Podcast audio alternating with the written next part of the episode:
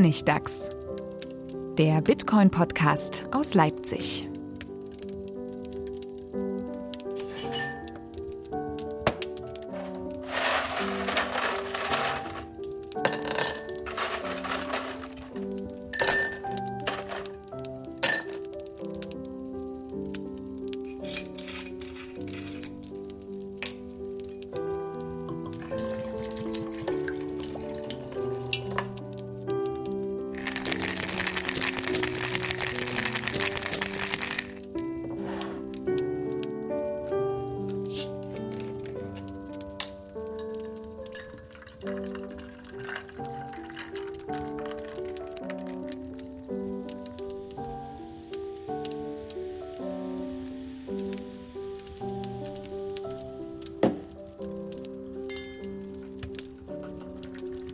Herzlich willkommen zur dritten Folge vom Honigdachs, dem Bitcoin-Podcast aus Leipzig mit äh, Stefan von Bitcoin Privacy. Hallo. Manuel von GuideUp Consulting. Guten Morgen. Und ich bin Friedemann von The Coinspondent. Und wir wollen heute über ein äh, Thema sprechen, was richtig Pfeffer in sich hat, nämlich äh, Blockchains ohne Bitcoin. Es geht ein bisschen darum, äh, Blockchain war das Buzzword 2015 und ist es eigentlich auch ein bisschen 2016? Meines It's over.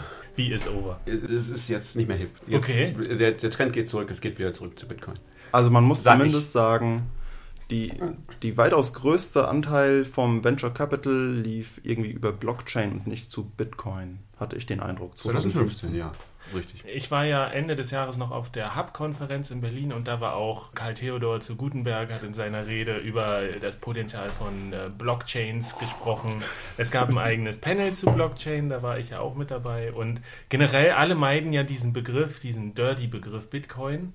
Äh, das ominöse Hackergeld und aber cool ist die Blockchain. Und wir wollen uns heute eben ein bisschen damit auseinandersetzen, ist das eigentlich sinnvoll? A, und diese ganzen Versuche, Private Blockchains aufzumachen oder äh, Blockchain 2.0 Projekte, die dann ohne Bitcoin auskommen wollen. Macht das Sinn aus unserer Sicht? Was bedeutet das überhaupt? Was bedeutet Was das meinen überhaupt? die Leute damit überhaupt? Genau, haben die Blockchain überhaupt verstanden? Ich frage mich ja manchmal selbst, ob ich es verstanden habe, weil ich mir dann überlege, wenn so viele Leute davon so begeistert sind, es gibt ja diverse Firmen, die da jetzt eingestiegen sind. Also ich bin auch vom Hocker gefallen, ja, als die Linux, die Linux Foundation, ja, man denkt, das ist was ganz, ganz Solides, ja, die sind jetzt Schirmherr sozusagen einer Aktion, die vereinigt Industry Leaders to Advance Blockchain Technology, ja, und da sind Firmen dabei, nämlich unter anderem Accenture, Cisco, Deutsche Börse, Digital Asset Holdings, ist das das von äh, Blythe Masters? Ja, das ist, das ist das auch das, was R3 macht. DTCC. Oder R3. Fujitsu,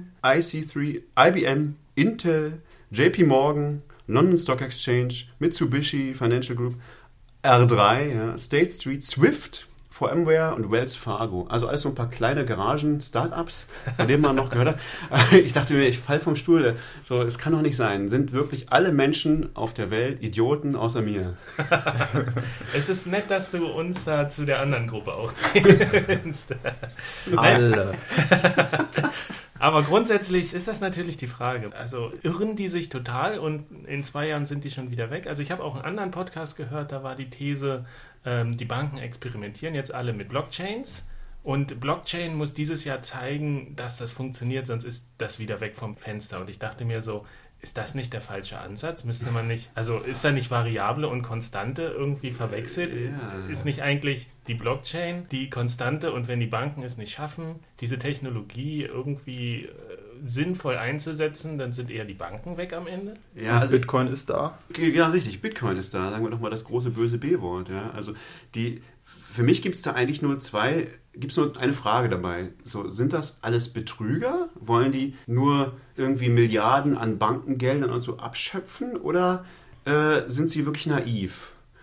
Das Schöne ist, dass im Deutschen muss man diese Entscheidung nicht treffen. Da gibt es das gute Wort Scharlatan, was das irgendwie beides, beides beinhaltet. Also ich bin fest davon überzeugt, dass die Leute, die diese ganzen Dinge veranstalten, damit jetzt inklusive der Linux Foundation, die vielleicht entweder nur bestochen ist ähm, oder aber einfach Scharlatan. Also die, die Leute haben keine Ahnung, wovon sie sprechen. Und ich hoffe, dass wir jetzt in diesem Podcast mal darüber aufklären können, äh, worum was, was die da eigentlich meinen. Weil mir, es ist eigentlich, das sagen die ja nicht. Das ist ja immer nur so, ja, wir machen die Zukunft des, äh, der Bank, des Bankensystems mit unseren hyperdimensionalen Interweb-Ledgern aus dem Weltall. Aber es ist, es Open und transparent und für alle und wir, wir bauen die Zukunft. Richtig, das ist also dieser Text, man könnte jetzt diesen Pressetext vorlesen, aber es ist unsäglich, es sagt gar nichts. Und wenn man darüber nachdenkt, äh, also mir fällt auf, es, sagt, es kann nichts bedeuten.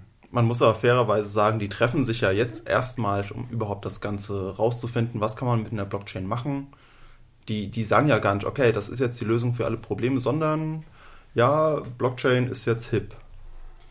Weiter sagen die auch gar nicht, dass die sind. Das, das stimmt schon. Ich glaube auch gerade dieses äh, Bankenkonsortium da R3 oder R3. Wollen wir uns auf R3 einigen als Namen? R3. Die R3, so ja. zu nennen. Die haben ja auch gesagt, glaube ich, wir wissen gar nicht, ob es ein Ergebnis geben wird am Ende. So richtig. Und wie das aussehen wird. Wir sind jetzt noch dabei. Wir, wir suchen auch, glaub, ich glaube, die suchen gerade noch Entwickler, die mithelfen. Ähm, das, das klingt ja schon vernünftig, da jetzt nicht zu sagen, wir bauen auf jeden Fall die Lösung für das Bankensystem, sondern wir haben jetzt hier eine Arbeitsgruppe geschaffen und versuchen irgendwie zu gucken, lässt sich da was draus bauen, was auch für alle Banken funktioniert. Okay, liebe Banken, wir sparen euch jetzt sehr viel Geld. Hört euch diesen Podcast genau an. Und dann äh, könnt ihr euch diese Arbeitsgruppe sparen und ihr habt hoffentlich verstanden, warum es Mumpitz ist. Wir brauchen auf jeden Fall eine Spendenadresse am Ende für die Auf jeden Fall. Banken. Ja. Wir nehmen gerne ein, zwei Millionen. Das ist unglaublich billig. Ihr spart so viel Geld gegenüber diesen, diesen Arbeitsgruppen. Ähm, kein Problem. Gut, also man hört, es, es gibt auf jeden Fall unterschiedliche Meinungen zwischen uns dreien hier. Ähm, und wir dachten uns, wir fangen jetzt erstmal an, einstiegsfreundlich zu erklären, was ist eigentlich die Blockchain, die Bitcoin-Blockchain, dieses Buzzword, was da entstanden ist im letzten Jahr. Ich würde vorschlagen, ich versuche es mal zu erklären und wenn ich nicht weiterkomme, springt ihr einfach ein.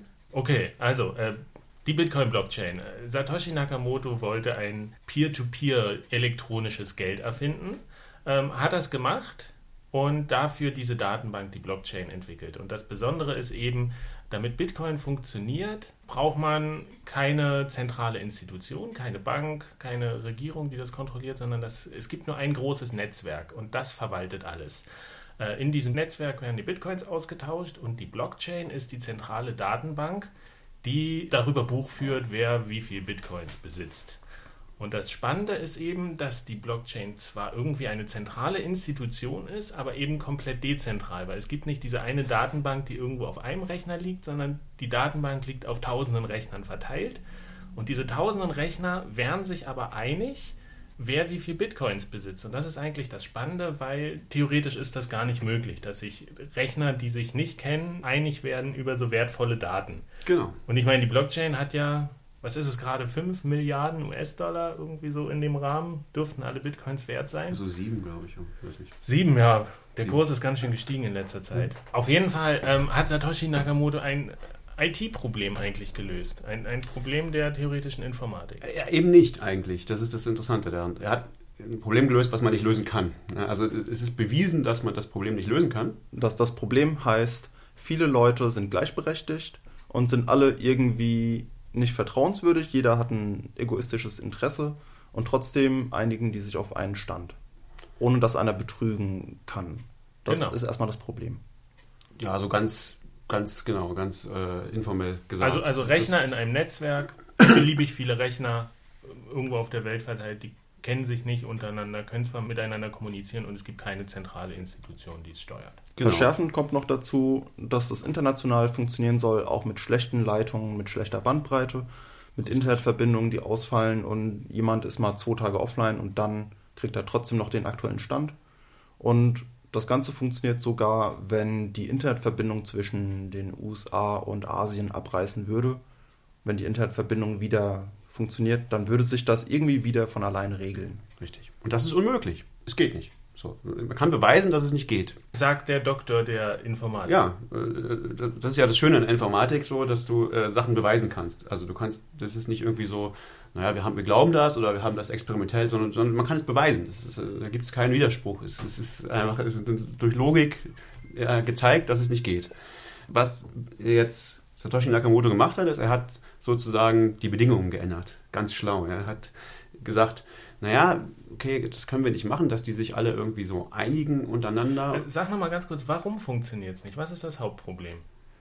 bei so einem Netzwerk? Also ähm, so wie ich es verstanden habe, ist es, weil man nie weiß, wer irgendwie böswillig agiert in dem Netzwerk und das sagt potenziell, ich äh, trolle hier rum, ich will Daten zerstören mhm. und nicht weiß, wer, wer sind die Guten irgendwie, genau. wer will diese Datenbank pflegen, die erhalten. Es kann ja immer irgendjemand Angreifer geben, die sagen, ich möchte das System einfach Richtig. kaputt machen. Du weißt auch insbesondere nie, ob jemand nur jetzt gerade zu spät kommt, sozusagen, und, und irgendwie deswegen nicht mitmacht bei einer Runde, sich zu einigen, weil er jetzt er schlecht zu erreichen ist, oder weil ihn jemand zum Beispiel blockiert hat oder weil er böse ist. Oder also du, du kannst nicht sagen, äh, du kennst die Leute ja nicht. Du kannst, also das ist, ein Computer kann jetzt keine Entscheidung darüber treffen, wer ist gut und wer ist böse, sozusagen. Mhm. Ähm, ähm, also es gibt natürlich einen formalen Beweis und den, den kenne ich auch nicht, muss ich zugeben. Ja, also es ist, es ist nicht mein Spezialgebiet, aber ähm, man kann es formal beweisen, dass es nicht geht. Hm? Aber was du machen kannst, ist, du kannst die Bedingungen ändern. Aber du wolltest noch was sagen. Äh, ein Ansatz wäre zum Beispiel, okay, jeder Rechner, der mitmacht, ist gleichberechtigt und dann stimmen einfach alle Rechner ab, okay, was ist jetzt der aktuelle Stand?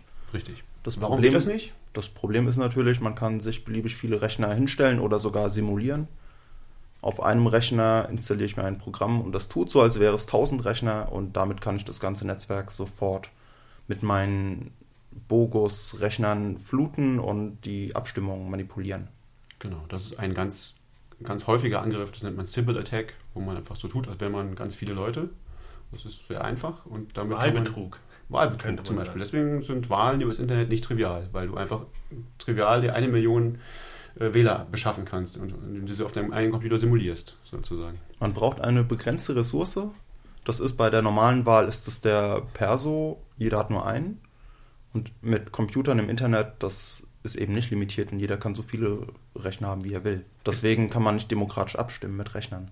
Es sei denn, es gäbe eben eine zentrale Instanz, die sagt, hier, ich verteile dir und dir, du kriegst eine Stimme, du kriegst eine Stimme und ich wache darüber, dass, dass dieses Netzwerk ja. funktioniert. Das genau. würde gehen. Und das ist völlig einfach. Also da, das ist klar, wie das geht. Ne? Also das kann, kann, man sich leicht vorstellen, wie das funktioniert, wenn es einen gibt, der bestimmt. Dann, wenn man dem vertraut, dann geht alles. Aber wenn man niemandem vertrauen kann, äh, nur der, also sozusagen die einzige Annahme ist, dass 51 Prozent oder mehr als 50 Prozent der Leute irgendwie in irgendeiner Weise, wie das auch mal definiert ist, ehrlich sind, also das Richtige wollen, dann ist die Frage, geht es? Und es geht eben nur, wenn man nicht, nicht das macht, indem man zum Beispiel sagt, naja, wir können irgendwie die Sicherheit sicherstellen durch irgendein, irgendein rechnerisches Problem oder so, sondern wir machen einen Trick, wir sagen, die Sicherheit hängt daran, dass die Leute, dass es hier um Geld geht und die Leute haben ein rationales Interesse, ihr Geld nicht zu verlieren. Und deswegen ist Bitcoin sicher, weil es da um Geld geht. Weil Leute, die das Bitcoin-Netzwerk angreifen würden, die würden zuallererst sich selbst schaden. Also das wären Miner mit sehr viel Power, die haben, haben sehr viel darin investiert, das, das Bitcoin-Netzwerk aufzubauen sozusagen. Und wenn sie jetzt alles kaputt machen wollen würden, dann äh, würden sie zuallererst ihre eigene, ihr eigenes Investment kaputt machen. Und das also könnte man natürlich machen, wenn man jetzt irgendwie eine Nation wäre und unglaublich viel Geld übrig hätte und nichts Besseres zu tun, dann könnte man versuchen, das das Bitcoin-Netzwerk kaputt zu machen. Aber das wäre auch nicht besonders sinnvoll, weil dann macht man halt, ändert man einen, einen Parameter und dann ist es halt Bitcoin 2 und es geht genauso weiter. Okay, wir sind jetzt schon relativ weit. Also wir, war, wir ja. waren nochmal bei dem, bei dem, bei Satoshi Nakamoto, wie er eigentlich das Problem gelöst hat, das nicht. Dieses Problem hat sogar einen eigenen Namen, das Problem der byzantinischen Generäle. Genau. Das hört man immer wieder mal. Ähm, das, das lohnt sich auch im Internet mal nachzulesen, was das Problem ist und mal drüber nachzugrübeln wir sollten das jetzt mal auslassen. Ja. Dauert ein bisschen. Genau. Aber wie er es gelöst hat oder überwunden ist, er hat eben diesen ökonomischen Anreiz gesetzt für alle Teilnehmer des Netzwerks, äh, dass es lukrativer ist, nach den Regeln zu spielen, als anzugreifen. Richtig? Genau.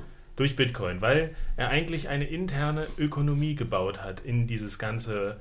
Ich meine, die Blockchain ist eine Datenbank und Bitcoin bringt die Ökonomie da rein, weil die, die die Datenbank pflegen, werden in Bitcoin bezahlt auch. Mhm. Das heißt, das ist ein Anreiz, da mitzumachen und das aufrechtzuerhalten. Und je mehr mitmachen, desto stärker wird das gesamte Netzwerk für Angriffe von außen. Genau. Das Absolut. Sind, das sind die, die beiden Punkte. Aber es ist in erster Linie gar nicht so sehr eine, also es ist auch eine clevere Informatik. Äh, Technik sozusagen, also Sammlung von Techniken. Aber das, warum es funktioniert, ist eigentlich ein ökonomisches Prinzip, ein ökonomisches Wunder sozusagen. Ja? Das ist nicht das, dass man denkt, ah, ja, das ist jetzt so ein cleverer Algorithmus oder so. Ne? Es ist mehr so, so eine clevere Anreizstruktur, dass es funktioniert. Und das ist sehr wichtig, das zu verstehen. Und deswegen ist es auch nicht so leicht, das einfach zu kopieren. Und da ist ja eigentlich auch, die, die Krux liegt da ja ein bisschen, weil sich durch diese ökonomischen Anreize, das ist ja schon, das geht ja schon in Richtung Sozialwissenschaften, das lässt sich natürlich nicht mehr so hart beweisen Genau. wie äh, rein mathematische Vorgänge in der Informatik. Äh, und der einzige Beweis eigentlich, dass die Blockchain funktioniert, ist bisher, sie läuft noch seit über sieben Jahren Absolut. Und es ist ja, es ist ja trotzdem was, was im Netz ist. Es ist, ein, es ist ein Computer, eine Computersache. Das heißt, es gibt, jeder kann die, die ist öffentlich, jeder kann die angreifen. Und anders als bei allen anderen Servern auf der Welt ist das was, wenn du das angreifst, kannst du unmittelbar Geld damit verdienen. Ja, also wenn es eine Lücke gibt, dann könntest du damit plötzlich Bitcoins haben und die sind viel Geld wert. Also liegt der Gedanke nahe, dass sehr, sehr viele Leute, ähm, auch die besten Leute der Welt, sich damit beschäftigt haben und versucht haben, das irgendwie zu knacken. Und das haben auch manche gesagt. Also ganz berühmte Sicherheitsforscher, Dan Kaminski zum Beispiel, haben gesagt, ja, wir haben uns damit beschäftigt und wir haben festgestellt, wir haben keine Lücke gefunden. Ja, wir können es nicht brechen. Es ist ja auch bekannt, dass richtig Hacker angeheuert wurden, die dann irgendwie nach einem halben Jahr gesagt haben, wir brauchen A, mehr Zeit und B, mehr Geld, um das weiter versuchen zu können. Oder wir müssen jetzt aufgeben an Genau. der Stelle. Okay, also können wir festhalten, die Bitcoin-Blockchain funktioniert eigentlich ziemlich gut. Richtig, genau. Aber weil du vorhin gesagt hast, es ist eine Datenbank. Ne? Was man vielleicht dazu sagen muss, äh, als eine Datenbank ist sie eigentlich sehr, sehr schlecht. Also es ist, warum heißt es Blockchain?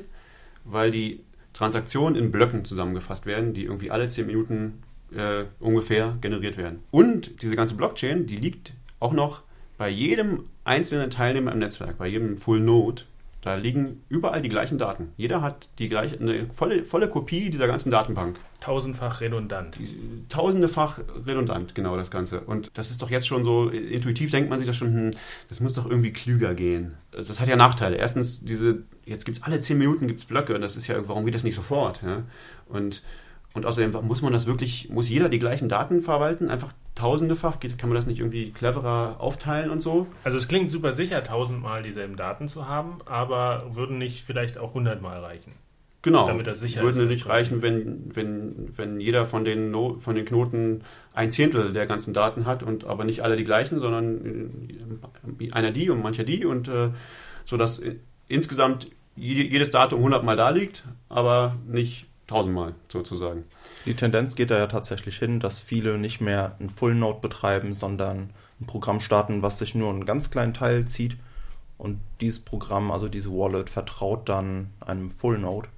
Die Tendenz gibt es ja und es werden eher weniger Full Nodes. Genau. Also man sieht, das ist nicht unproblematisch, diese Blockchain. Ja? Das ist nicht einfach eine, eine, das ist nicht eine besonders elegante Datenbank, die besonders effizient ist oder besonders, sondern es ist sozusagen eine ganz triviale Lösung eigentlich für dieses bisher ungelöste Problem, damit diese ökonomische Anreizstruktur funktioniert, hat er sich was ausgedacht, was halt einfach relativ simpel ist, also relativ leicht zu verstehen, technisch so, aber auch Nachteile hat. Also es ist eine, eine, eine zentrale Datenbank, irgendeine Postgres-Datenbank, Oracle-Datenbank, die ist tausendmal besser. Die geht sofort, da muss ich nicht zehn Minuten warten. Die, die, es gibt auch verteilte Datenbanken, die, es, man kann das auch alles signieren und so. Also das ist nichts, da, da ist keine Neuigkeit. Also das ist, die, es gibt ja irgendwie oft, liest man so Sachen wie jetzt die Blockchain ist eine geheimnisvolle neue Supertechnologie, die Datenbanken effizienter macht. Nein, es ist eine ganz, ganz, ganz schlechte Datenbank.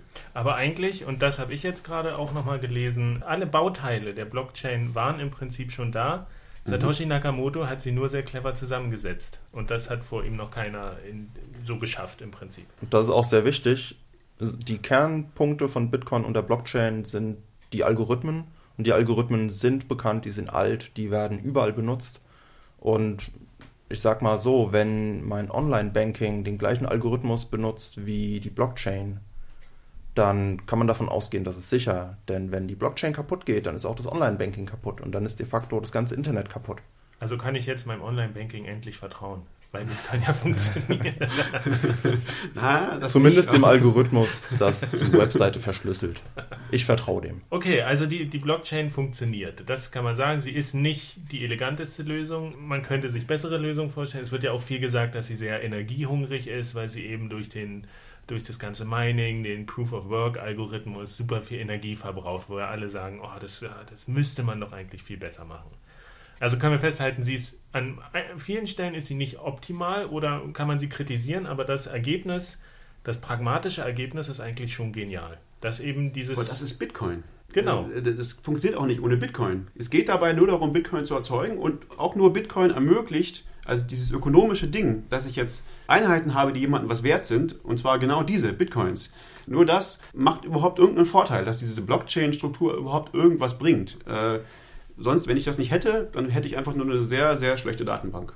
Ein grundlegender Unterschied zwischen der Blockchain-Datenbank und einer anderen Datenbank ist, die Blockchain ist eine Kette und alles, was irgendwie älter als, sagen wir mal, eine Stunde ist, die Daten, die sind schreibgeschützt und de facto unmöglich zu ändern. Bei einer normalen Datenbank, da kann jeder alle Daten ändern. Das geht bei Bitcoin und der Blockchain an sich nicht. Das ist so ein bisschen das, was immer als Timestamp-Server auch bezeichnet wird oder Timestamp-Funktion, richtig? Nicht so ganz, ja. Timestamping ist mehr, das ist die Idee, ähm, da geht es eigentlich darum, äh, zu sagen, okay, wann ist irgendwas passiert. Also es geht darum, die Dinge zeitlich zu ordnen. Eine Folge davon ist dann, dass du auch sowas wie Notarisierung machen kannst, ja, dass du sagen kannst, okay, das äh, kann man jetzt nicht mehr so leicht ändern. Okay, ähm, bei der Blockchain ist es ja so, sie verwaltet auf jeden Fall Bitcoin, das ist die Hauptaufgabe, aber es lassen sich ja trotzdem noch ein paar mehr Daten da reinschreiben. Das, was du eben auch schon angesprochen hast mit äh, Notariatsdiensten, dass man sagt, okay, ich habe jetzt hier ein Dokument, das hashe ich irgendwie, damit es möglichst klein ist und noch zusätzlich reinpasst in die Blockchain. Das machen jetzt viele eben, dass sie sagen, wir wollen Blutdiamanten irgendwie verfolgbar machen oder edle Weine oder äh, gefälschte Medikamente, weil jedes Originalmedikament wird einfach in der Blockchain registriert. Wir wissen, wann das aufgetaucht ist und dann kann man, scannt man einen kleinen QR-Code auf seiner Packung und kann dann irgendwie sehen, okay, ich habe hier ein Originalmedikament und keinen kein Nachbau, keinen schlechten. Aber es gibt ja nur sehr wenig Platz in der Blockchain.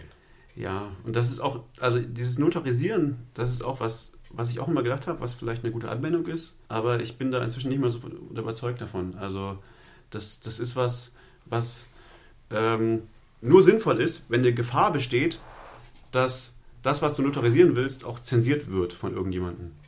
Ansonsten haben wir das Internet. Wir haben archive.org. Wir haben Hashes und wir haben äh, Public Keys für alles. Wir können alles signieren, schon, schon lange. Dazu brauchen wir keine Blockchain.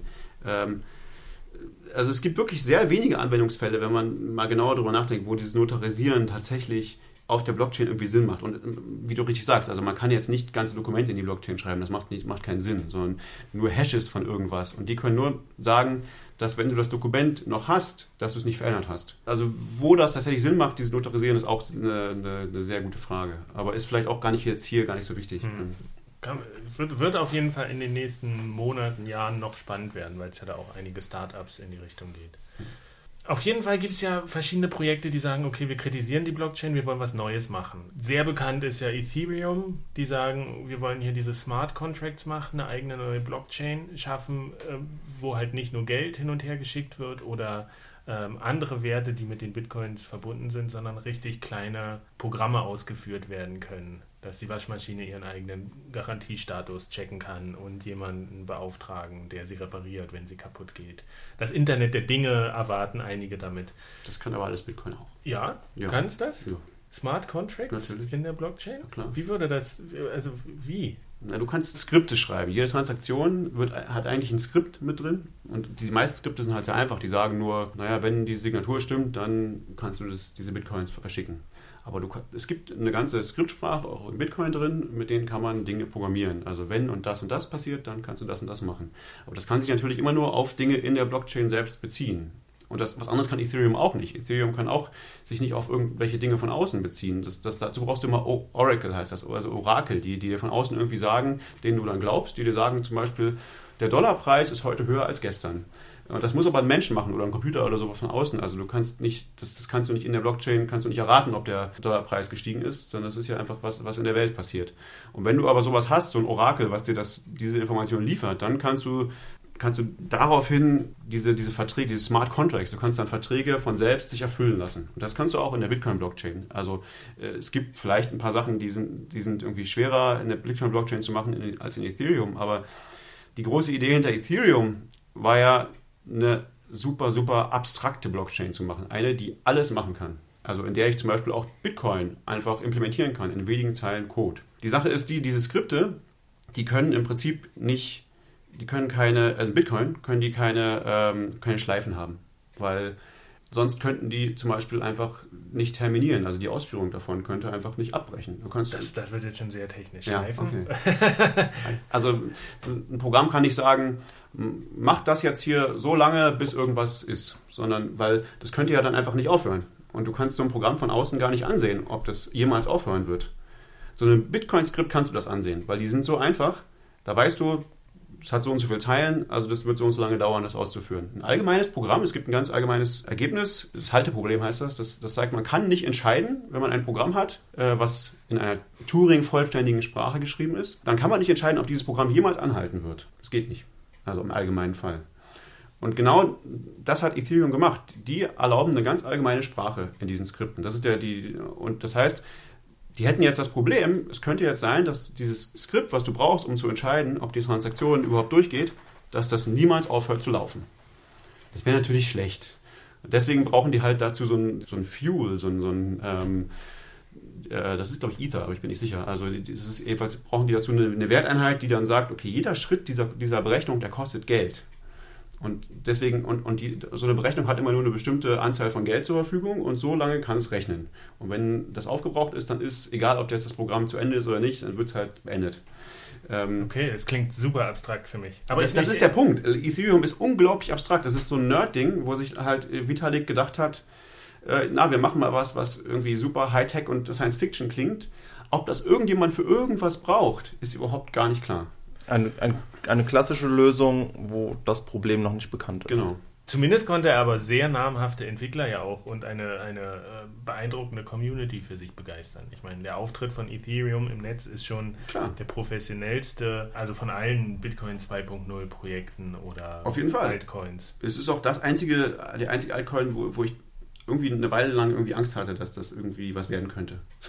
Also äh, ich nehm, entnehme deiner Aussage, du bist eigentlich nicht davon überzeugt, dass Ethereum ein Erfolg sein wird. Bei, bei dir, Manuel, klang es eben ein bisschen ähnlich. Ja, ich bin da sehr skeptisch.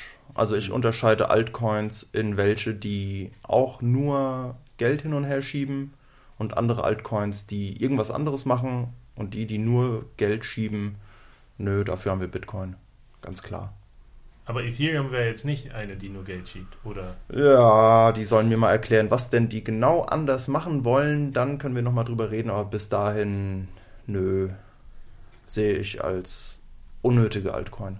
Ist das denn, wenn man jetzt auf die äh, Haupteigenschaft von, von Bitcoin achtet und wie das funktioniert, eben diese interne Ökonomie, die die Datenbank pflegt, ist das ein Problem, was auch Ethereum hat, dass es eben diese interne Ökonomie dann haben muss mit diesem Ether, das die Programme Absolut. betreiben lässt? Und die Frage ist ja, wenn der einzige Beweis dafür, dass Bitcoin funktioniert, die Realität ist, die zeigt, dass Bitcoin eben seit sieben Jahren funktioniert, muss dann so ein Projekt wie Ethereum auch durch diese lange Zeit erstmal gehen, wenn es eben was komplett Neues nach Bitcoin macht oder neben Bitcoin? Auf jeden Fall. Und das ist, das ist, daran wird man sehen, ob es irgendwas bringt. Also, weil es muss ja nicht nur durch diese Zeit gehen, es muss während dieser Zeit auch erfolgreich werden.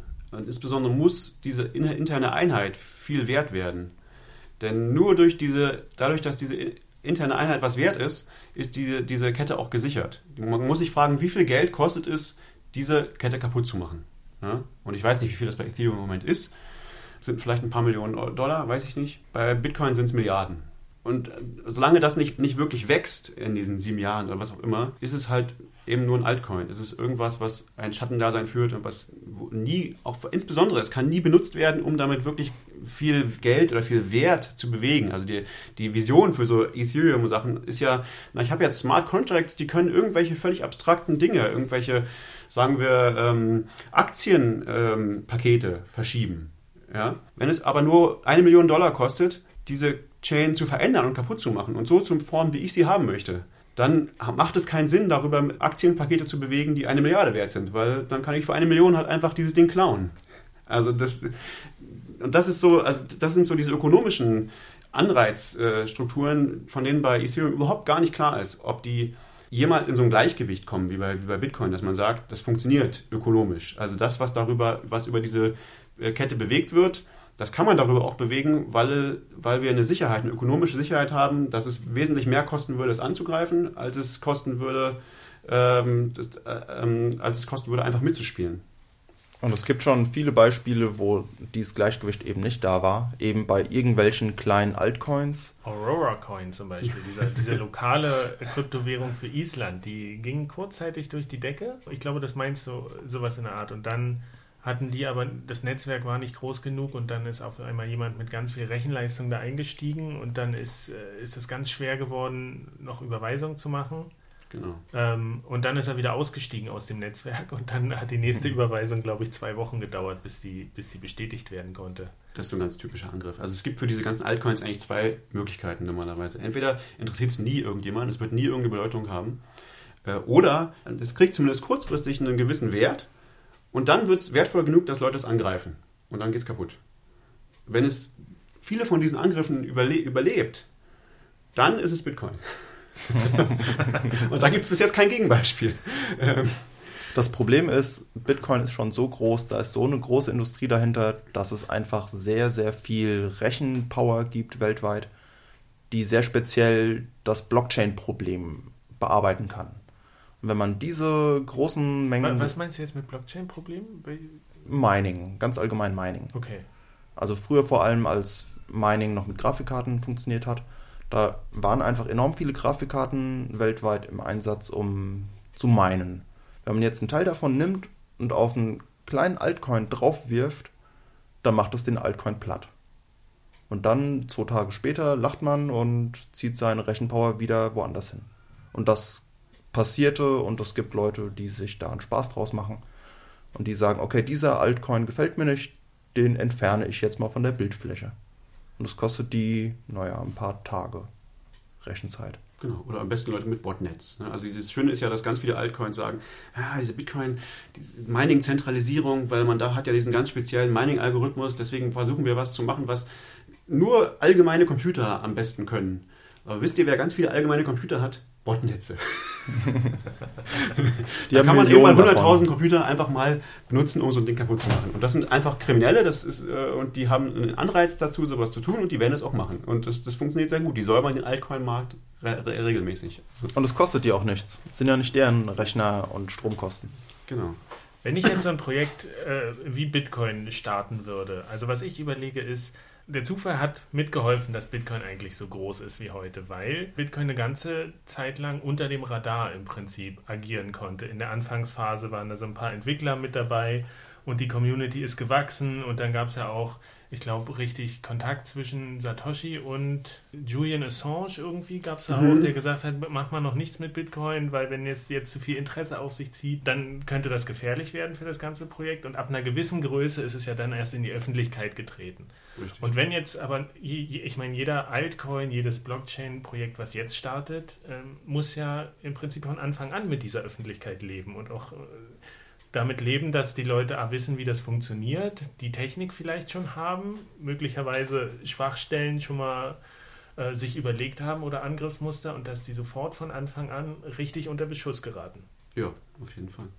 Na, und Bitcoin war natürlich die erste Kryptowährung und damit die einzige und alle gingen dahin oder gingen nirgends hin. Jetzt muss sich ein Altcoin gegen alle anderen Coins durchsetzen. Es ist ja auch nicht nur ein technisches Problem, es geht ja auch nicht nur um Angriffe, es geht ja auch einfach um, um den ökologischen, äh, ökolo ökonomischen Sinn von sowas. Also was macht ein, ein, ein Geld oder einen Wert, also irgendeine, was macht das zu einem Geld? Also warum, warum, wie kann das funktionieren? Es geht nur dadurch, dass viele Leute es benutzen. Und Bitcoin hat einfach den größten Netzwerkeffekt, nennt man das. Ja? Also das ist auch irgendwas, was quadratisch halt wächst, weil es gibt halt quadratisch viele Verbindungen zwischen, äh, zwischen Leuten. Und äh, das, das kannst du nicht so einfach überholen, selbst wenn es gar kein technisches Problem damit gäbe, das sozusagen zu bootstrappen. Aber das, die gibt es ja auch noch nebenbei. Also die, alle Altcoins sind erstens unsicher und zweitens, warum sollte man sie benutzen? Es müsste einen sehr, sehr guten Grund dafür geben. Also das, das müsste so klar sein, dass es dass, dass die Leute nicht mehr Bitcoin benutzen wollen, sondern einen Altcoin, weil der irgendwie viel toller ist. Und das versuchen ja diese ganzen Leute, die Altcoins bauen, dass sie sagen, uns, das ist viel toller. Aber meistens liegt es nur daran, dass es es ist nur Marketing. Meistens ist es gar, also sie sagen zum Beispiel, oh, jetzt das, die Blöcke sind viel schneller. Ja, die Blöcke sind jetzt nicht mehr 10 Minuten, sondern eine Minute. Das hat Litecoin, glaube ich, gemacht. Schon, das war ja so einer der ersten Altcoins. Und den gibt es ja auch sogar immer noch und hat auch immer einen gewissen Wert irgendwie.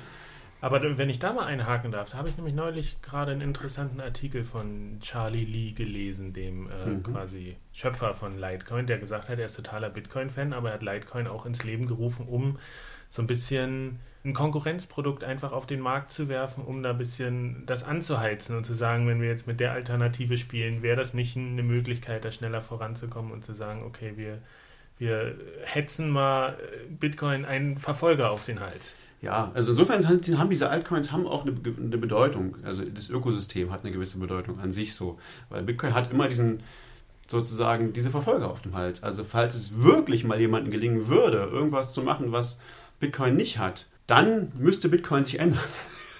Also, das ist ja eben das Ding. Wenn es wirklich was Tolles gäbe, was, was irgendein Altcoin richtig machen würde, was klar ist, dass es richtig, was wirklich, wirklich so wäre, dann könnte man ja Bitcoin ändern und das in Bitcoin einfügen. Also Aber es gibt ja Altcoins, die was ganz anderes machen, zum Beispiel Namecoin. Das ist sowas wie ein DNS, also ein Namenssystem, was auf einer Blockchain basiert.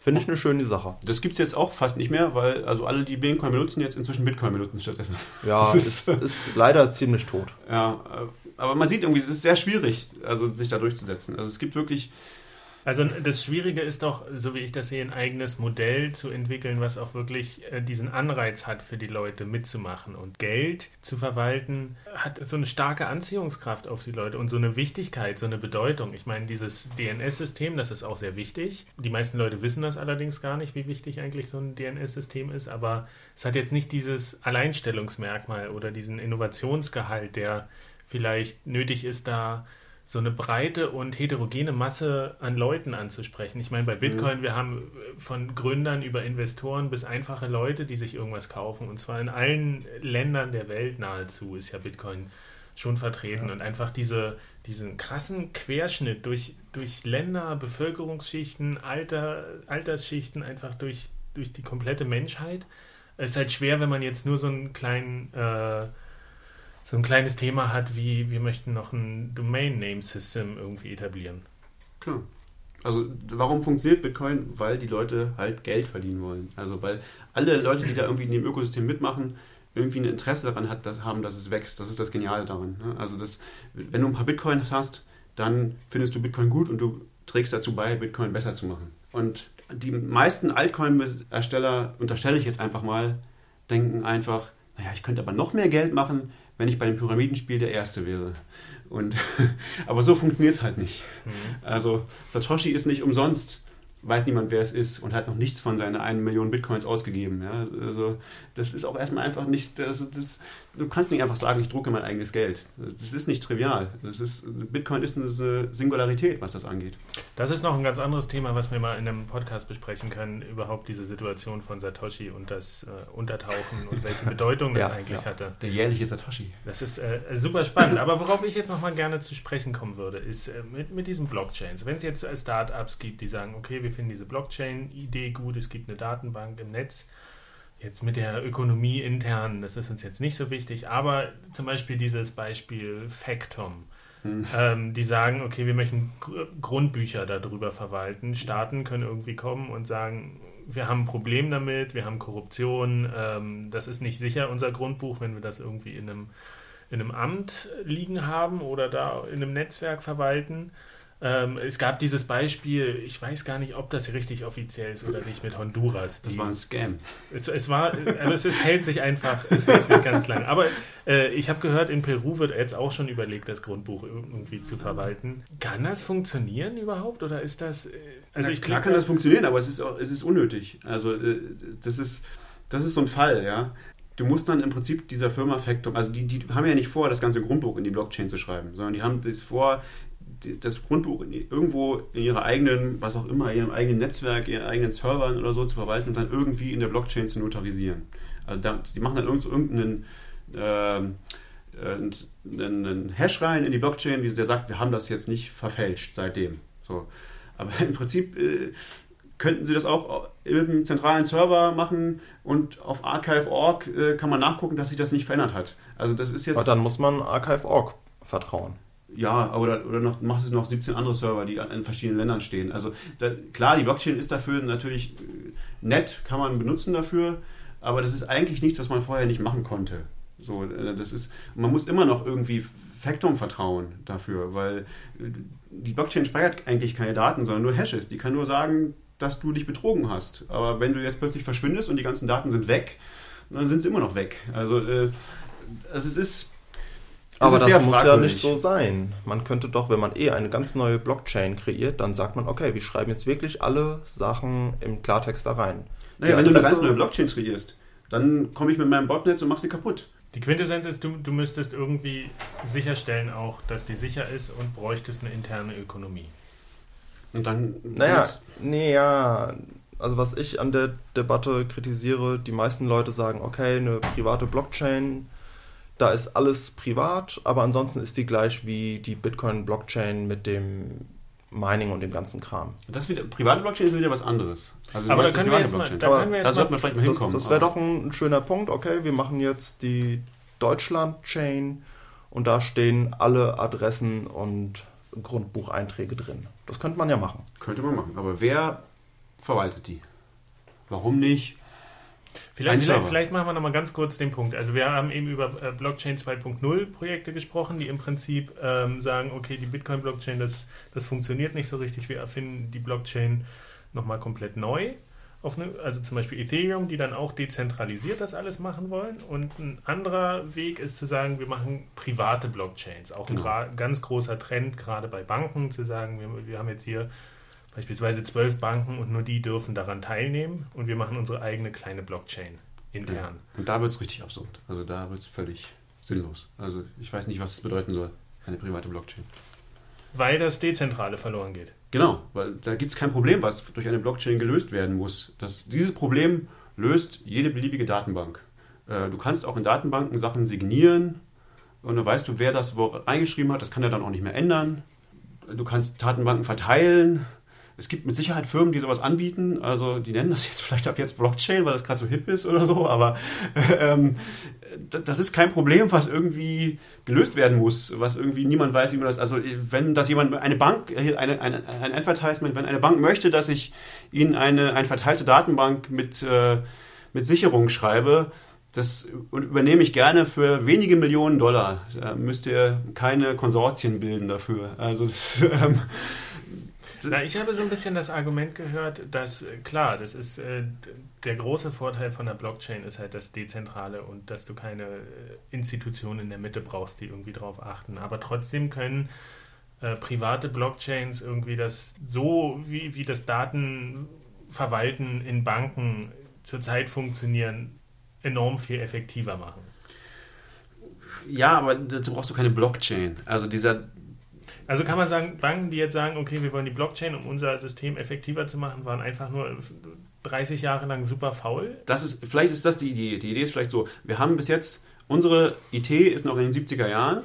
So, wir haben jetzt irgendwie gemerkt, es hat sich seit den 70er Jahren, hat man entdeckt, dass es Datenbanken gibt und so und man kann die auch verteilen und äh, man kann die auch äh, signieren und man kann all diese Dinge machen. Das nennen wir jetzt alles plötzlich Blockchain, weil das wussten wir vorher nicht.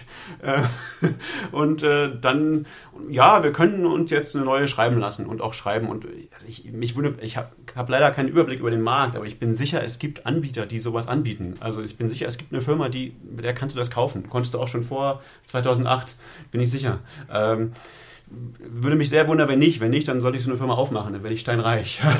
also das, das ist nichts, da, also insbesondere, wenn man so eine Datenbank machen wollen würde, die verteilt ist, wo man Sachen signieren kann ähm, und äh, die, die irgendwie sicher ist, was immer doch immer das heißt, dann wäre das, das als eine Blockchain zu machen, wäre so eine dumme Art, das zu machen. Das, das wäre einfach schlecht. Also das wäre, das würde niemand kaufen. So. Naja, die, die Blockchain hat den Vorteil, dass es alles schön getrennt voneinander ist. Die drei Funktionen sind, ich kann Daten hinzufügen, ich kann Blöcke schreiben und ich kann lesen. Und das ist bei einer Blockchain hervorragend getrennt voneinander.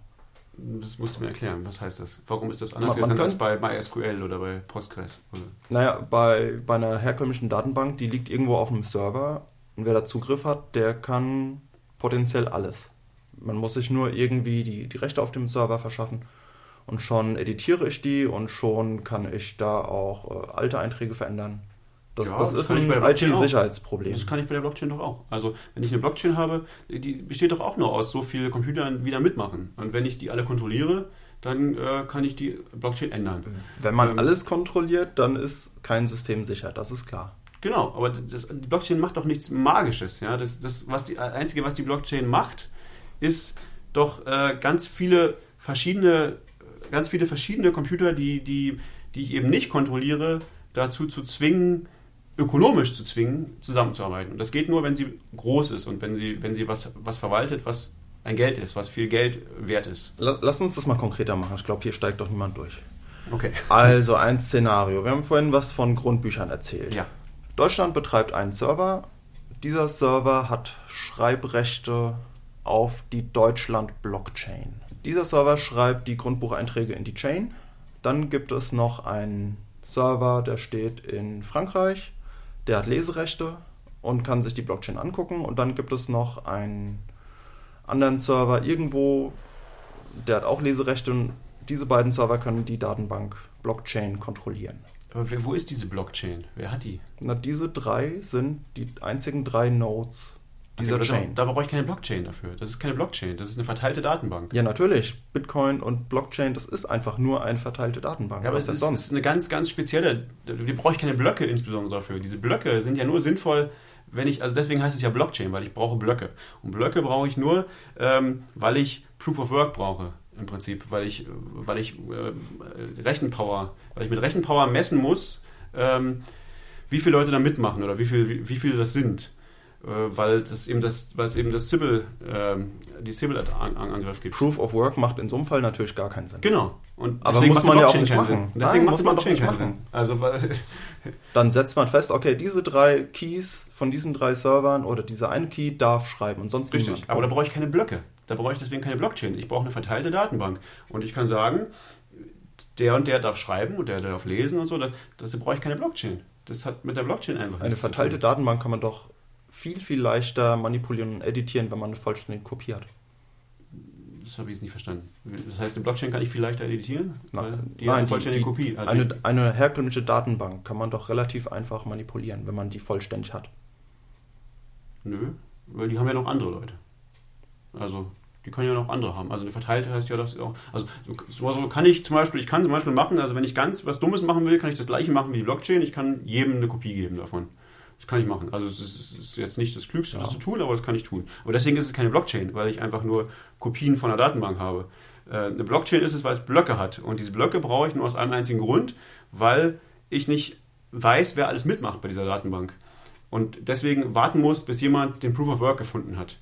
Ähm, dazu brauche ich diese Blöcke. Für was anderes brauche ich die Blöcke gar nicht. Und wenn ich die Blöcke nicht mehr habe, ist es irgendwie sich so richtig sinnvoll, als Blockchain zu nennen. Der Vorteil von der Blockchain und den Blöcken ist, dass nur die aktuelle, der aktuelle Block editierbar ist oder ich schreibe da rein und der Rest ist mehr oder weniger schreibgeschützt. Da, da würde ich gerne noch was einwerfen. Genau, ich habe äh, auch in einem Podcast das von Chain, ich glaube, der CEO hat das auch erklärt, warum private Blockchains irgendwie sinnvoll sind und die Banken das nutzen können. Und er meinte unter anderem, dass es viel, wenn ich das richtig jetzt wiedergebe, dass es effizienter ist oder leichter ist, immer nur die aktuellen ähm, neuen Einträge zu überprüfen, die reinkommen. Das ist viel effizienter, als wenn man immer den gesamten Status der Datenbank überprüfen muss, ob da irgendwas verändert wurde oder nicht und was verändert wurde, ob die noch richtig Mumpitz. ist. Also, das ist einfach Quatsch. Also, natürlich kannst du, äh, richtig, also man braucht auch trotzdem Hashes und Merkle-Trees und all diese, diese Zutaten, die auch in der Blockchain drin sind, ja. Also, wo man sagen kann, okay, ich kann ja, ich kann ja zum Beispiel, wenn ich dieses Ding signiere, dann signiere ich gleichzeitig mit, dass die Kette der Dinge vorher äh, auch, auch sich nicht geändert hat. Das kann ich tun, aber das, das konnte ich auch schon vorher Bitcoin und vorher, bevor es das, das, das hat nichts mit, also diese Blockchain, dieser Name macht keinen Sinn, wenn ich gar nicht zum Beispiel von Blöcken rede. Und die Blöcke brauche ich nicht, wenn ich nicht Proof of Work habe. Ähm, und Proof of Work brauche ich nicht, wenn ich eine geschlossene Benutzergruppe habe. Also insbesondere kann ich dann einfach jede einzelne Transaktion signieren und kann jede einzelne Transaktion anhängen und kann immer nur diese einzelne Transaktion verändern. Und die, ich muss auch nichts anderes prüfen als diese einzelnen Transaktionen. Ich brauche nicht, die irgendwie zusammenzufassen zu Blöcken, weil dieses Das ist eigentlich doof, die zusammenzufassen. Das Lustige ist ja sogar, die Banken fangen jetzt alle an zu reden von, ja, äh, Blockchain ist so geil und so. Äh, wenn du die Scaling Bitcoin-Konferenz angeguckt hast, wo es ja wirklich um die Zukunft von Bitcoin geht, wo die wirklichen Probleme besprochen werden, ja, da sagen die Leute inzwischen, ja, Blockchain, war ja ganz nett, so, ist eine triviale Art, das zu machen, aber wir müssen eigentlich, damit das skaliert, müssen wir weg von dieser Blockchain, wir müssen weg von den Blöcken, wir müssen weg von der Chain, sondern wir machen eigentlich, wir wollen eigentlich, was wir haben, ist mehr sowas wie ein gerichteter Graph von Transaktionen, die vielleicht irgendwas mit Blöcken haben, aber es ist uns auch noch nicht so klar, wie wir das machen, aber eigentlich wollen wir sowohl weg von Block als auch von Chain, ja? und das ist die Zukunft von Bitcoin.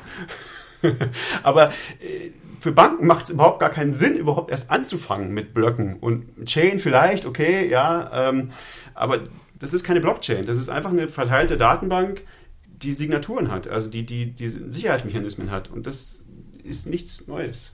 Okay, um das, um das vielleicht nochmal ein bisschen, bisschen zu greifen, was wir alles besprochen haben. Also das, das Prinzip ist, wir haben, es gibt die Bitcoin-Blockchain und die funktioniert und die ist super. Und jetzt fangen die Banken an, ähm, zu sagen, okay, wir wollen da auch was mitmachen. Allerdings das, was bekannt ist, was sie machen, vor allen Dingen äh, private Blockchains, das verdient eigentlich nicht so den Namen Blockchain bisher, weil es dieses Prinzip von, von Bitcoin so ein bisschen aushebelt, was die Bitcoin-Blockchain ausmacht. Nichtsdestotrotz ist es aber vielleicht sinnvoller, weil sie jetzt anfangen, ihre internen Datenbanken neu zu überarbeiten oder effizienter zu machen, allerdings mit Mitteln, die eigentlich auch schon vor der Bitcoin-Blockchain da waren. Das ist der Punkt, genau. Das heißt, wenn Sie, Sie holen jetzt, Sie holen jetzt mal einen Schritt auf, greifen aber eigentlich gar nicht auf die Innovation, auf die echte Innovation von der Bitcoin-Blockchain zurück. Und deswegen ist der Name Blockchain eigentlich irreführend. Insbesondere, also der, der, der Begriff private Blockchains, das, das ist ein Oxymoron, ja, weil äh, das ist, macht keinen Sinn. Also, weil eine Blockchain brauchst du nicht, wenn du privat bist, wenn du weißt, mit wem du sprichst. Wenn du, wenn du eine geschlossene Benutzergruppe hast, dann hast du eine Anwendung, für die es Lösungen gab, bevor es den Begriff Blockchain gab. Die Innovation der Blockchain ist eben, dass ich nicht wissen muss, wer mitspielt. Dass ich mich darauf verlassen kann, oh, es funktioniert, solange die Mehrheit der Leute irgendwie ehrlich ist. Aber nur weil es eine geschlossene Benutzergruppe ist, heißt es ja nicht, dass ich alle einzeln kenne oder allen vertrauen kann. Das heißt nur, dass nicht alle ah, mitmachen können. Okay. Was ja auch noch ein Problem ist, es wird ja auch auf Reddit sehr viel diskutiert mit diesen privaten Blockchains und was ist eigentlich der Sinn davon. Und viele überlegen und sagen, na gut, wenn jetzt die Banken untereinander eine, Blockchain aufmachen oder eine Datenbank, ähm, dann müssen sie sich ja trotzdem untereinander vertrauen. Und äh, da gibt es ja einige, die sagen, dass sie sich ich meine, diese ganze Finanzkrise ist ja auch dadurch ent entstanden, dass äh, am Ende keiner mehr wusste, welche Risiken eigentlich in welchen Paketen an wen weiterverkauft wurden, äh, bis diese ganze Lehman Brothers Blase da geplatzt ist. Ähm, und davor schützt ja dann auch eine Blockchain nicht eine private Blockchain. Dieses Risiko einfach weiterzugeben an alle anderen. Ja, na klar. Wenn es nur eine Datenbank ist, hat nichts mit den Daten zu tun. Eine Frage habe ich noch, und zwar, das, war, das hat der äh, CEO von Chain auch erklärt, und zwar der Unterschied zu, von privaten Blockchains zu Datenbanken, meinte er, ist, bei einer Datenbank muss man bisher dem Betreiber oder dem Besitzer der Datenbank vertrauen, dass der die Daten richtig handelt. Bei einer privaten Blockchain wäre es so, dass eben jeder, der Besitzrechte über seine eigenen Daten hat, die er in diese Datenbank reinschreibt. Ich habe das hm nicht so richtig verstanden, wie er das meinte. Und ich bin mir da auch nicht sicher, weil irgendwo muss es dann doch die Server, wenn es eine begrenzte Anzahl von Leuten gibt, dann sind die doch angreifbar, die Server, und dann kann doch auch so eine Datenbank korrumpiert werden. Ja, also insbesondere was er sagt, ist irgendwie Quatsch. Also es ist, wenn, wenn was er sagt ist, was er beschreibt, ist eine verteilte Datenbank. Eine verteilte Datenbank gab es vor einer Blockchain. Also das, das, das ist keine Blockchain. Also das, ähm, das ist einfach nicht wahr, dass wenn man eine Datenbank hat, dann gibt es nur einen Server und dem muss man vertrauen. Das, das, ist einfach nicht wahr. Das ignoriert 30 Jahre Datenbankforschung. Also das ist Quatsch. Also äh, wenn er die nicht kennt, dann sagt das viel über den Mann. Aber so, ja, oder er kann sich geschickt verkaufen an die, an ja, die Finanzinstitute. Offensichtlich, genau. Das ist das, was mich immer wieder verblüfft. So. Das, aber ja, das ist wir, wir, sind schon, wir sind schon relativ weit gekommen. Zum Ende würde ich vielleicht nochmal einen Blick in die Zukunft gerne werfen, was denn so eine Möglichkeit sein könnte. Was sich mir unmittelbar aufdrängt, ist natürlich die Frage äh, nach Sidechains. Könnten nicht diese ganzen privaten Blockchains, die jetzt ähm, im Raum stehen, die Banken gerne für sich entwickeln wollen, um natürlich auch ein bisschen ihre, ihre Hoheit zu behalten. Ähm, ist das nicht eigentlich, die Bitcoin-Blockchain läuft einfach weiter und irgendwann sind diese Sidechains, die gerade entwickelt werden, so weit, dass man quasi die andocken kann, lauter kleine Unterblockchains, die aber äh, auf der Bitcoin-Blockchain basieren, die Sicherheit, die Erfahrung von den sieben Jahren haben, äh, die, die, ökonomischen Anreize, dass sie läuft. Wäre das eine Option? Ich glaube, der Punkt von Sidechains ist, dass man schnell zu Bitcoin hin und wieder zurückgehen kann, wie auch immer. Und das macht eigentlich nur Sinn, wenn es bei den Sidechains irgendwie auch um monetäre Werte geht. Wenn ja. ich jetzt nur Grundbucheinträge in eine Sidechain schreibe, dann hat es so wenig mit Bitcoin zu tun, bin ich mir nicht sicher, ob das Sinn macht, das als Sidechain da dran zu pappen. Aber man könnte man nicht einfach nur dann diese eigene Währung, die man schafft, äh, die angedockt ist an Bitcoin, verwenden, um dann Werte hin und her zu schicken? Oder ist es ist dieses Sidechain-Prinzip noch gar nicht ausgereift genug? Technisch weiß man relativ gut, äh, wie eine Sidechain funktioniert, wie das funktionieren würde. Das wird ja auch entwickelt. Ähm, was noch überhaupt nicht so klar ist, ist, wie das ökonomisch funktionieren wird. Also wie viele, welche Sidechains ökonomisch machbar sind und sich halten können und, und, und überleben können und wodurch. Also weil diese, diese Sidechains müssen ja auch gesichert sein. Die, die werden ja nicht automatisch gesichert, nur weil das eine Sidechain ist, sondern die müssen ja auch meiner irgendwie bearbeiten. Ja? Also die, und die müssen Anreize dafür haben, das nicht zu, zu korrumpieren.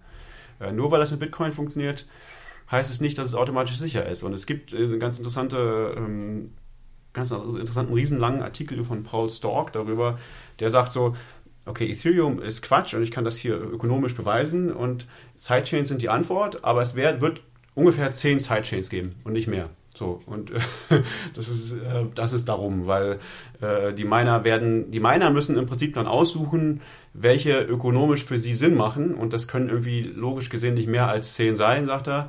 Also das ist, ob man diesen, ob man dieser äh, ähm, Argumentation wirklich so folgen kann, weiß ich nicht. Es ist, ist auf jeden Fall interessante Gedanken. Ähm, also es ist gar nicht klar, ob oder welche Sidechains ökonomisch funktionieren werden.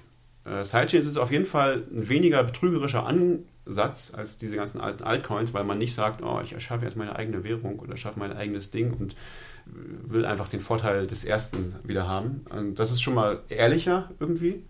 Aber deswegen muss man natürlich diese Kette immer noch irgendwie sichern und es muss immer noch die korrekten Anreize und so geben. Und das ist die Schwierigkeit. Also das, die Bitcoins da rein und raus zu kriegen, dafür haben wir jetzt gute Techniken. Das weiß man, wie das geht.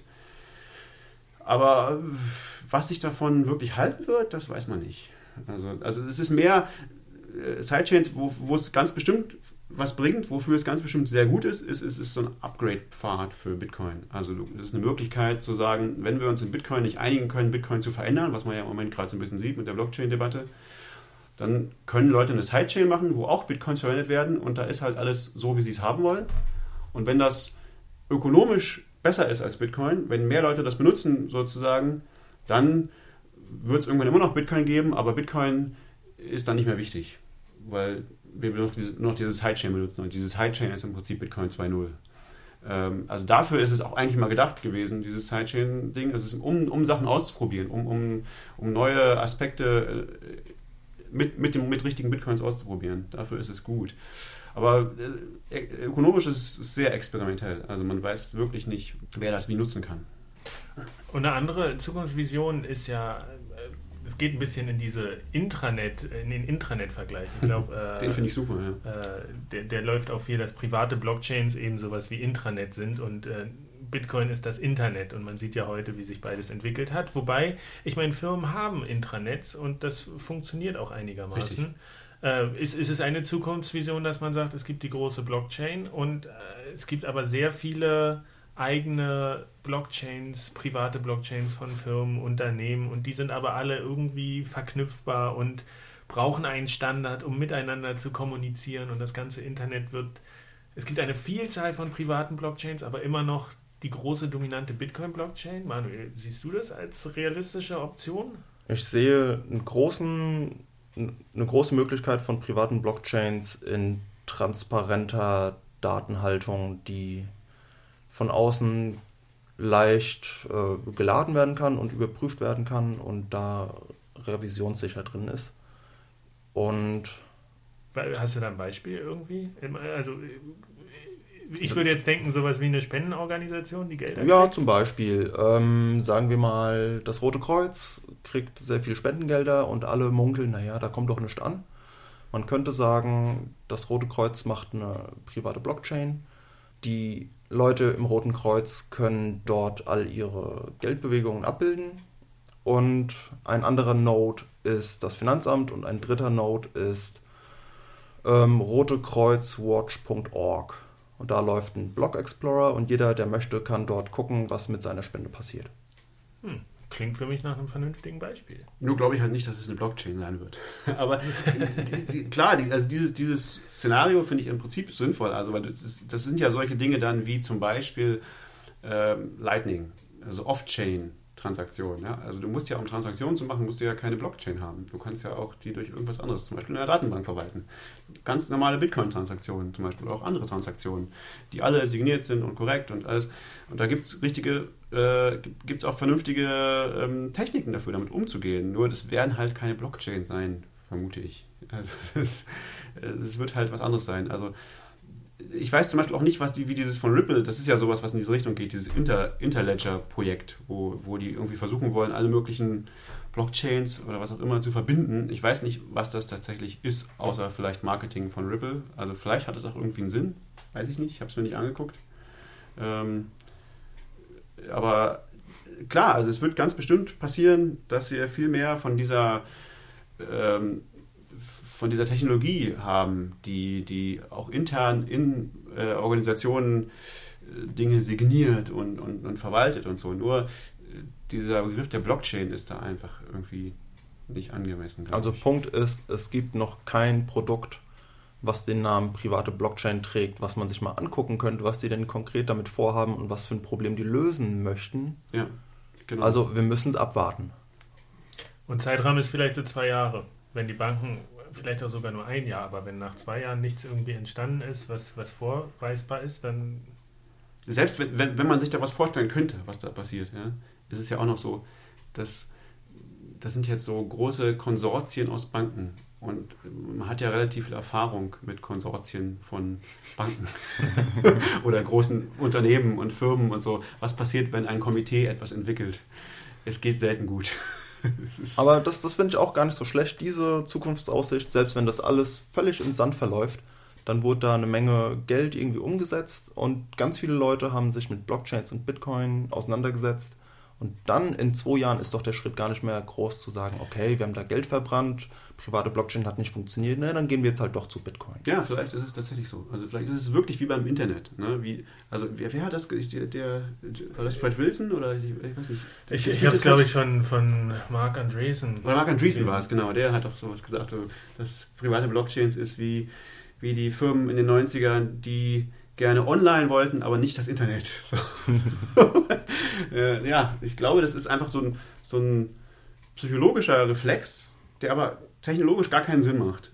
Und wenn die das, vielleicht ist es tatsächlich so, dass die das einfach brauchen, um sich daran zu gewöhnen, erstmal zu versuchen, ja, jetzt versuchen wir mal AOL, unser eigenes Walled Garden zu machen, und dann stellen wir fest, die, der Wert war ja genau darin, dass es kein Walled Garden ist.